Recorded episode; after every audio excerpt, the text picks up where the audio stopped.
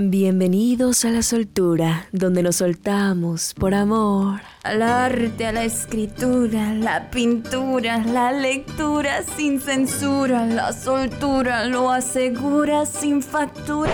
¡Ey, ey, ey! Corte, corte, corte. La soltura con Sammy Jesse en 3, 2, Q. Hola, bienvenidos a todos a La Soltura. Muchas gracias por acompañarnos. Jesse, ¿cómo estás? Pues estoy muy, muy acalorada. Está haciendo un calor muy fuerte, Sam, y espero que las personas que nos estén escuchando estén hidratándose bien si también están en un lugar muy cálido como nosotras y qué envidia si están en un lugar muy frío porque cabe aclarar es mi clima favorito, pero bueno, eso está de más. Hoy tenemos un tema muy interesante, Sam, un tema un tanto complejo porque al momento de investigar encontré muchísima, muchísima información y seguía buscando y salía más y más y más información. No sé a ti cómo te fue con esta investigación. Oye, sí, la información nunca se acaba nunca se acaba en el arte. Siempre hay y hay y hay y todos con posturas diferentes, pero bueno, tenemos que sacar lo que creamos que es más importante para nosotras y que va a ser importante para los demás, ¿no? Sí, así es, además de una manera digerible, que lo puedan escuchar, entender y que pasen un ratito rico aquí con nosotras hablando sobre arte. Y pues bueno, Sam, nos vamos a soltar entonces hoy con la historia del arte. Hace ratito me estabas comentando tú una referencia que a mí se me hizo muy agradable. ¿Por qué no nos las compartes, Sam? Muy bien, Jessy.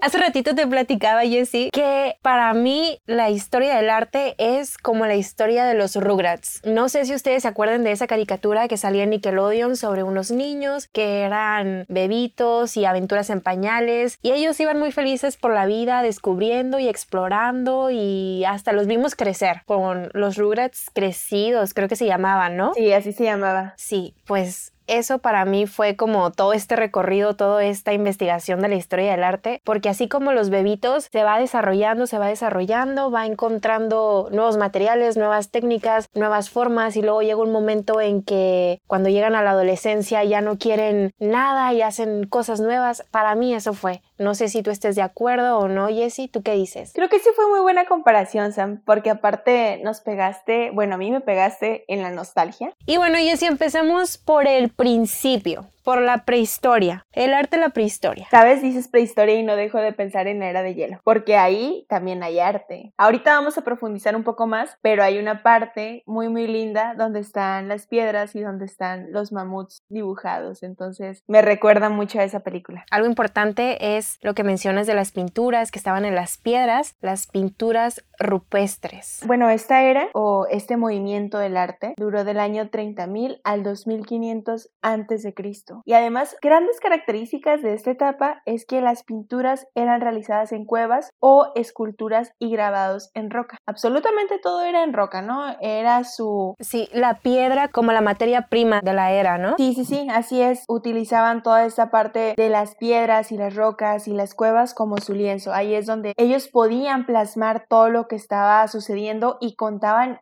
historias que estaban viviendo en esos momentos. Sí, esto fue antes de la escritura y lo único que podían plasmar era lo que vivían o sus pensamientos. Sí, era más que nada su vida cotidiana, ¿no? Por ejemplo, temas relacionados con la casa, con los dioses o con la fertilidad, incluso tengo entendido. La necesidad de expresión desde tiempos prehistóricos, ¿no? Y sí, Sam, además todavía pues hay rastros de piedras gigantes y todos estos refugios prehistóricos realizados con uno o varios bloques de piedra que pues son súper gigantes gigantes y ni siquiera están labrados, están únicamente puestos uno sobre el otro. Sí, esto también pasa en Mesopotamia y en Egipto, que eran, o sea, las tumbas y los monumentos gigantescos y yo me pregunto cómo es que los movían, o sea, no existían poleas, no había los mecanismos que tenemos ahora y sí, me parece impresionante. Bueno, Sam, y una vez terminada esta etapa de la prehistoria, pasamos a la etapa o periodo mesopotámico, que esta tuvo una duración del año 3 1500 al 539 antes de Cristo. Jesse, y en este periodo es cuando surge la escritura antigua. Ya tenemos escritura con los sumerios. Y también lo que tenemos son los grabados y los relieves en piedra. Ya no únicamente son estas estructuras megalíticas, sino que además de estas estructuras ya están grabadas y hay relieves hechos en piedra. Y ladrillos también, arquitectura con ladrillos. Ok, entonces aquí ya vemos un avance más, un escaloncito más, que ya evolucionaron, como dices, haciendo otra vez referencia a los Rugrats, pues aquí ya hubo un pasito más, ¿no? Falta más, falta llegar al periodo egipcio. De hecho, ahorita que mencionaba Sam lo de los sumerios sobre la escritura fue en el año 3400 antes de Cristo y también fue cuando Abraham funda el judaísmo en el año 1900 antes de Cristo. Y otro dato interesante sobre esta era es que Hammurabi escribe el primer código de leyes en el año 1780, igual antes de Cristo. Se instaura el judaísmo y a partir de ahí es como un nacimiento, no que sea el nacimiento, pero sí da pie a las religiones y eso es lo que vemos en Egipto, mucha religión, llenos de simbolismos, monumentos al faraón y aquí las pinturas ya, o sea, ya vemos una jerarquía, no hay perspectivas, aquí es si Dios es lo más importante, Dios va a estar en grande, si pones otra cosa va a estar más pequeña porque nada es más grande que Dios. O sea, en esta época Dios es el centro de todo. Así es. Los dioses, ¿no? Ajá, los dioses. Las personas en las que ellos creían que eran pues superiores a ellos, todo era con base en ellos de hecho, Sam, también en esta etapa, ya para seguir al siguiente periodo, tengo tres grandes obras que caracterizan pues a este periodo, ¿no? Que es la puerta de Ishtar, la estela del código de leyes de Hammurabi, que también ya lo mencioné, y el estandarte de Ur. Si pueden, búsquenlos de verdad, para que lo tengan de una forma más gráfica si es que no los conocen ya. Y bueno, Sam, entonces pasamos con la siguiente etapa, que cuál es? Ahora vamos a arte clásico, Grecia. ¿Qué pasa o dónde se desarrolla? Dinos, Jesse. Esto tuvo una duración del año 850 al 31, igual antes de Cristo, y las grandes características de este periodo son que el idealismo pues es griego, ¿no? Y todo tiene que ser perfecto, cada una de las proporciones que ellos vayan a realizar es perfección. Aquí no existe lo de si el arte tiene que ser perfecto o no, aquí el idealismo griego es que todo, absolutamente todo, es perfecto. Y se abordan temas de naturaleza, dioses y religión. Así es, la armonía y el equilibrio. El ser humano es parte del centro, las esculturas de los cuerpos humanos. Y una frase que tengo aquí anotada que me gustó muchísimo bueno, no que me haya gustado muchísimo, sino que me llamó mucho la atención, dice, todos los edificios deben guardar proporción con la escala humana y buscar armonía visual. Toma nota, Infonavit, porfa. Así es. Y sabes otra cosa que aquí surge, la sonrisa arcaica. No sé si ustedes han visto en pinturas griegas, en esculturas griegas, una sonrisita que es como que sonrío, como que no sonrío, como una mueca. Como muy discreta, ¿no? Ajá, muy discreta. Esa es la sonrisa arcaica, un rasgo característico de esta época. Y a mí me sale muy bien. No sé a ti, Jessie. Como cuando nos van a tomar una foto, ¿no? Que nos dicen, pero sonrían y pues nada más sonríes para la foto y es como que, ah, ya. Sí, totalmente. Ahora en el viajecito, en el mapa, vámonos a Roma. Perfecto, Sam. Este periodo tuvo una duración del año 500 a.C. al 476. Y de las grandes características de este periodo es que el realismo romano fue influenciado por Grecia y además que el arte tiene siempre una función. También abordaban temas de la naturaleza, temas históricos, narrativos o de alabanza. Y además la arquitectura romana fue novedosa y funcional. Y sí que lo fue. De hecho, la arquitectura romana es de mis favoritas. Sí, la arquitectura civil, puentes, las carreteras, los acueductos. Y aquí como que todo es más cotidiano. O sea, sí bien influenciado por Grecia, pero más cotidiano. Más realistas, ¿no? sí, más realistas. Y bueno, ahora arte bizantino e islámico. Aquí piedras y ladrillos. Y para mí una gran lección de vida que me dio este periodo. ¿Por qué? Por lo siguiente. Buscaban la riqueza decorativa en el interior y la austeridad en el exterior. O sea, no me digan que eso no es lo más bonito que han escuchado. Pero a ver, Sam, explícanos, explícanos eso que acabas de decir. Es que Jesse, lo que importa es lo de adentro. O sea, no importa cómo te vistas, no importa que estés por afuera mostrando, lo que importa es tu sentimiento, lo que importa es tu corazón, lo que importa es tu vibra. Y esto en el arte bizantino, o sea, yo lo veo así. Si la riqueza decorativa está dentro, afuera no importa. O sea, no importa si es de ladrillo, no importa si es de piedra, no importa si se está cayendo con que adentro esté curada. Perfecto. Espero que todos hayan anotado eso que dijo Sam.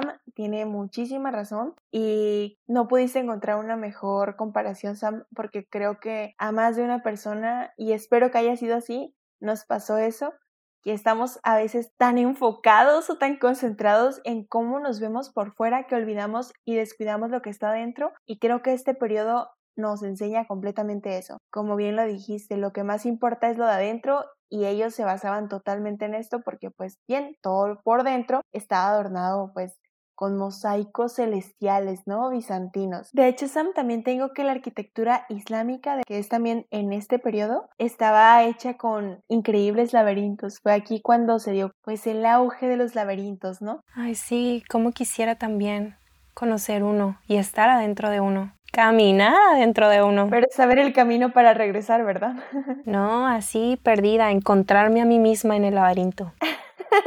Ya vámonos al arte románico y gótico, que según yo, Jessie, a lo que entendí es que estos van de la manita, o sea, van como bien juntitos donde surgen las universidades. Y además en este periodo, Sam, que fue del año 500 a 1400 después de Cristo, además de las universidades, nace también el arte céltico, todo lo gótico, lo extraño, ¿no? La religión en este punto estaba a full, las pinturas en mural y también ahora en tabla. Además el uso de las temperas, que era agua más pigmento más engrosador. Utilizaban una técnica de huevo y esto hacía que se unieran todos los pigmentos y el agua y así quedaba la pintura. Además de que en el periodo gótico se incorporan a la arquitectura los pináculos en los edificios como parte de la construcción para que no se cayeran los edificios por ser tan pesados construidos de piedra y también como decoración. O sea, tú piensa en un edificio de la edad gótica. Por ejemplo, la Catedral de Notre Dame. Ándale. Y se te vienen los pináculos, o sea, esa forma, los piquitos de arriba, esos son los pináculos. Además, aquí ya se empieza a jugar entre la luz terrenal y la luz celestial, los vitrales, lo que se ve a través de esos colores y el vidrio y todo es a la luz celestial. Y después nos vamos al renacimiento, naturaleza y aquí ya hay perspectivas. Aquí no importan las jerarquías, si Dios está atrás, se va a ver atrás, si Dios está enfrente, se va a ver enfrente. Aquí también van los paisajes, los bodegones y los desnudos son temas recurrentes en la pintura. La etapa del renacimiento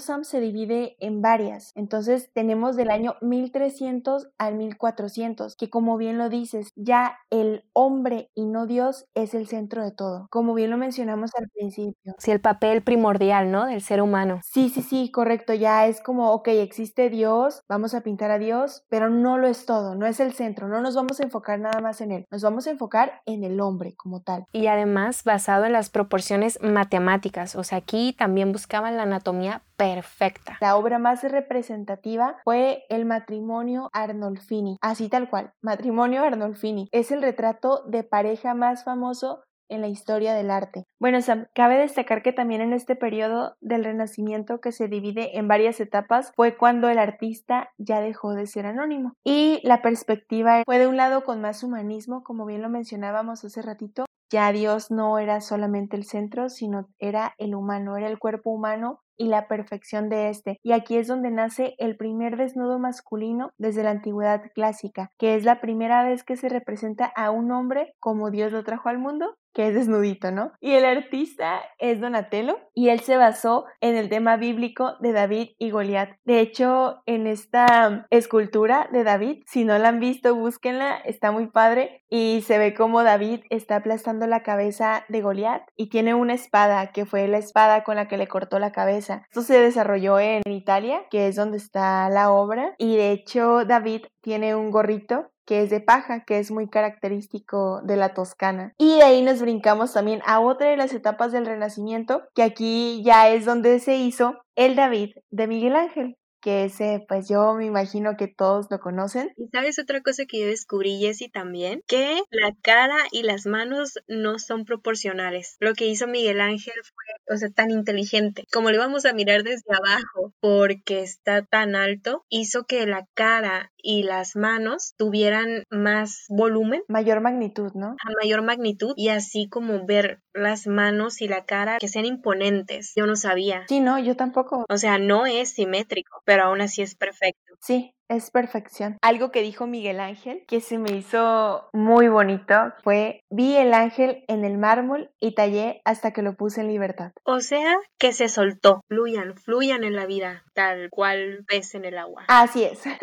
Ven a todos los que nos están escuchando, suéltense. Es bueno soltarse, dejarse llevar y de ahí pueden salir grandes, grandes cosas. Bueno, Sam, de ahí entonces, ¿a qué otro periodo pasamos? Ahora pasamos al barroco, donde se acentúan las sensaciones, donde ya no tenemos las pinturas en plano, ya hay un juego de luces y sombras y el arte también es un poquito más refinado. La decoración es exuberante y hay peleas entre la política y la religión. El arte también se volvió un poco más dinámica, ya no nada más se basaba en la perfección del ser humano, sino que aquí ya era de una forma teatral. Si te das cuenta ya es cuando a las mujeres se les ponían vestidos preciosos y gigantes y todo se tenía que ver como sí lindo, pero era algo más teatral, algo más como lo que podemos ver en una obra de teatro y siempre buscando sorprender y asombrar a las personas que lo apreciaran. Y aquí justo nace el teatro tragedia. Sí, Sam, de hecho, aquí las obras más representativas, una que conocemos todos, fue La joven de la perla. No sé si todos la ubican, yo creo que sí. A lo mejor por nombre no, pero una vez que lo busquen van a ver que sí la super ubican. Y pues los artistas más representativos de esta época, Juan Martínez Montañez y Adrián Van de Ven. Y bueno, Sam, de ahí vamos a un, un periodo muy bonito, ¿no? A ver, ¿qué periodo es? Vámonos al rococó. Aquí riqueza y elegancia. Aquí es como que bye bye religión, hola a los lujos, todo se pone muy exótico, todo se pone muy exuberante, extravagante. De hecho es algo con mucho estilo, ¿no, Sam? Partió de Francia, que bien sabemos que Francia es la capital de la moda, entonces es la cuna del estilo, es la cuna de este arte. Por supuesto, yo estoy muy identificada. Yo soy Rococo 100%. No, no es cierto. Yo también, pero de la banda. también. Dos de las obras más conocidas o más representativas de este periodo, que uno de ellos es Las dos amigas y el otro es Diana saliendo del baño. Así se llama, tal cual, Diana saliendo del baño. Y el artista es Francois Bouquet. Y los artistas más representativos pues son como lo acabo de mencionar, Francois Bonker y Antonio Corradini, que él es italiano, él no es francés. El neoclasicismo, donde pasa la ilustración, defender la razón sobre la fe el siglo de las luces. Y aquí volvemos a lo clásico. El modelo, claro está, es Grecia. La exactitud, el equilibrio, la simetría, la razón, la búsqueda de la verdad. Y de hecho hay una frase, Sam, que se me hizo muy interesante que les quiero compartir. La única manera para que lleguemos a ser grandes, o si esto es posible, inimitables, es imitar a los antiguos. Retrocedemos un poquito lo que hablábamos el podcast pasado, ¿no? La mímesis. Y aquí Sam, las obras más representativas. Bueno, ahora les voy a decir una nada más. Es El Ángel del Dolor de William Whitmore Story, escultor estadounidense. Aquí ganan los sentimientos en la danza. No habíamos hablado de danza hasta este momento, no que no existiera, no que no se desarrollara, pero aquí se cambia la rigidez gestual y ahora sí siente lo chico que se te ve en la cara lo que estás bailando.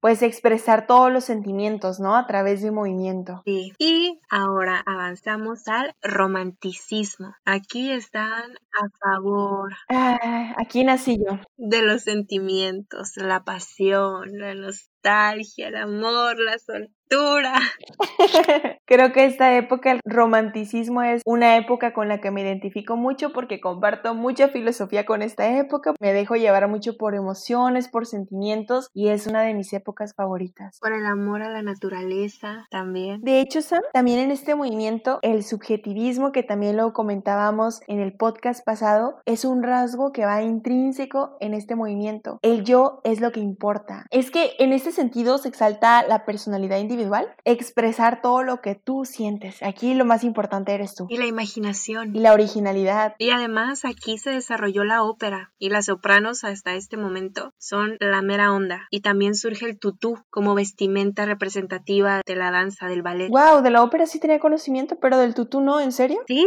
a eso los vamos a dejar toda la información, la bibliografía en nuestra página de Facebook, La Soltura, y también nos pueden seguir en Instagram como soltura.podcast. Vayan y síganos para que también vean algunas publicaciones que vamos a estar haciendo sobre algunas obras que estamos mencionando ahorita. Una de las obras más representativas es una que se llama Dos viejos comiendo sopa de Francisco de Goya. Icónica. Bueno, de los exponentes de este periodo tenemos pues al autor de aquí, ¿no? De dos viejos comiendo sopa, que es Francisco de Goya, y a Mariano Fortuny, por mencionar algunos. Pero hay más, hay muchos más. Bueno, Sam, después de aquí del romanticismo, ¿a qué época pasamos? Al realismo, lo que está pasando, obreros y campesinos. Y de hecho, Sam, también aquí ya es el segundo movimiento revolucionario que surge aquí en Francia. En este país, en esta región, se muestra la cruda realidad, pero no lo hacen de una forma muy cruel, sino lo hacen de una forma con detalle, con delicadeza. Es la realidad, todo lo que se vivía, la pobreza, pero no lo hacen ver brutal, sino lo hacen ver admirable. Una vez más lo cotidiano, ¿no? De hecho, aquí Sam, en el realismo rechazaban lo exageradamente emocional. Creo que aquí vamos en contra totalmente del romanticismo, porque aquí rechazaban todo lo sentimental y rechazaban también lo exótico porque quieren mostrar lo cercano, que te sientas cercano a la realidad, prácticamente que no fueras libre de soñar. Y como ellos decían, que hay más cercano que la vida cotidiana. Una de las obras más representativas de este periodo es una que se llama Paisaje con vacas y es de Camille Corot. Entre los artistas más representativos voy a mencionar ahora a una mujer porque no hemos mencionado mujeres hasta el momento, que es Anna Anker, que ella es de Dinamarca. Y bueno, vamos a aventarnos otra chica que es Sarah Goodrich, que ella es de Estados Unidos. Pasamos entonces a la siguiente etapa. Al impresionismo, a la transformación total, los paisajes, la naturaleza, plasmar un instante, que esto fue como la revolución,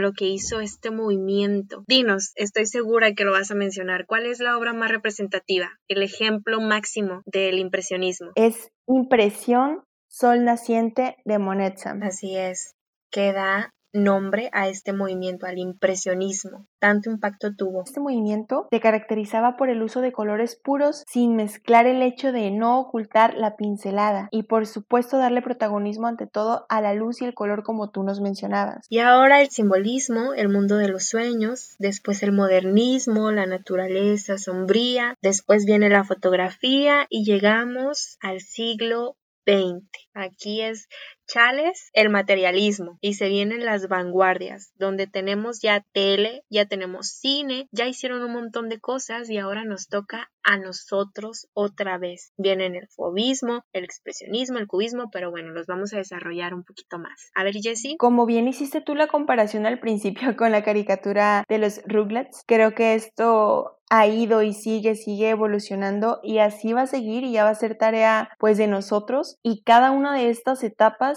se va dividiendo en más y más y más, pero no vamos a profundizar muchísimo, muchísimo más en ello, solamente vamos a destacar como lo más representativo porque si no aquí vamos a durar muchísimas horas y bien podemos seguir hablando y hablando y hablando y esto pues no va a terminar pronto, así que mejor igual les vamos a dejar como ya mencionó Sam los links para que ustedes puedan meterse a indagar un poquito más. Y como ya les decía cuando empezamos con las vanguardias, tenemos el fobismo que es donde se destaca el color y los planos únicos, el expresionismo, que es la visión del artista y el gusto por la fantasía, el cubismo, que es deformar la realidad, el futurismo, que es el amor por la industria, después el arte abstracto, que es el mundo interno, el constructivismo, la geometrización de un objeto, el dadaísmo, que aquí yo me siento muy identificada, que es donde se incorpora el collage, el fotomontaje, se pone en duda la técnica. En lo que es dadaísmo, no sé por qué, pero creo que a todos o todos hemos pasado por esa etapa, principalmente en nuestra adolescencia, ¿no lo crees? Sí, sí, con las revistas. Pero creo que todos cuando somos adolescentes pasamos por esa etapa de ver revistas o en el periódico y que, ah, quiero recortar este y ahora el otro y esto y esto y vamos formando todo un collage. Amo hacer collage, me encanta. Incluso hace poquito subí un video a uno de los tantos canales que tengo en YouTube de un collage de cuarentena. Me encanta, me fascina. Después tenemos el surrealismo, que es la pureza del inconsciente y un montón, un sinfín, el arte de acción, el minimalismo, el hiperrealismo e infinito, hasta llegar a la posmodernidad, donde triunfa el consumismo, no hay bien, no hay mal, solamente hay un momento de ironía, o al menos así lo siento yo, donde ya se estudió todo, pero hay que mostrar ahora el arte de manera irónica. No sé, ¿tú qué piensas? Aunque ya pasamos por todas esas etapas, cada artista actual adopta todas esas técnicas y en sí, en cada una de las evoluciones por las que ha pasado el arte, cada etapa tiene una de la anterior. Sí, las referencias, ¿no? Está lleno de referencias el arte. Sí, y ahí volvemos una vez más a la, a la mímesis, ¿no? Sí, así es. Y una cosa que me llamó mucho la atención de la posmodernidad es que el arte habla de arte. Ya no está buscando una labor social, que como lo comentábamos la vez pasada, a lo mejor con algunos cuadros sí se busca que se haga, no sé, un sentimiento de justicia, un sentimiento de emoción, de tristeza, pero lo que envuelve este periodo es que no, o sea, arte por arte y ya, o sea, no le busques, no le rebusques, es como si te pones una blusa, te la pones nada más porque te cubre el cuerpo, no, no porque esté bonita, no porque quieras mostrar algo, simple sencillamente te la pones y ya. A diferencia de la época del realismo, que en el realismo lo que se quería era plasmar todas las injusticias quizás sociales o todo lo que se vivía día a día, y era una manera de expresar lo que se estaba viviendo en el momento. O cuando mencionábamos lo de la prehistoria, que en la prehistoria también en la piedra tallaban absolutamente lo que vivían diariamente o a sus dioses o los momentos en los que iban a cazar. No lo hacían con otro fin más que con el fin de expresarse y actualmente creo que también los intereses pues han cambiado. Aunque no es una ley universal, digámoslo así, o sea, no, no quiere decir que solamente ahorita si alguien pinta algo es nada más arte por arte, a lo, mejor sí tiene una intención otro fin. Oye, Sam, ¿y de todas las etapas o de todos los periodos que tocamos, tienes alguno favorito? Tengo varias, ¿eh? No puedo decidirme entre una sola. A mí me gusta mucho el rococó, me gusta mucho el romanticismo y el dadaísmo. Ajá. Me siento muy identificada con esas tres. Conocer a Samantha te definiría así, en esas tres etapas. ¿Y tú? Yo tengo el renacimiento. Me encanta, me fascina. Puedo hacer como la relación porque me gusta mucho todo lo que tiene que ver con anatomía humana, con el romanticismo y con el arte abstracto wow, me vuela la cabeza de verdad, te lo juro. Son mis tres favoritas. Nos gustaría también que por nuestras redes sociales nos digan con cuáles se identifican más, cuáles les gustan más, cuáles no les gustan nada y sí hacer este bonito intercambio de comentarios. Chicos, investiguen, no se queden nada más con lo que decimos aquí en el podcast, siempre investiguen, háganse preguntas, de verdad, es un mundo maravilloso tener información. Investiguen más y más y más. Siempre recuerden que la ignorancia es nuestro peor enemigo. Así que hay que abrirnos un mundo lleno de posibilidades y llenos de conocimientos. Y saquen a ese enemigo de su vida. bueno chicos, pues entonces hemos llegado al final de la soltura. Esperamos de verdad que les haya gustado mucho. Nos escuchamos el próximo domingo. se terminó y todo por el ya se acabó. samantoj ĝis ikovis. Adiós.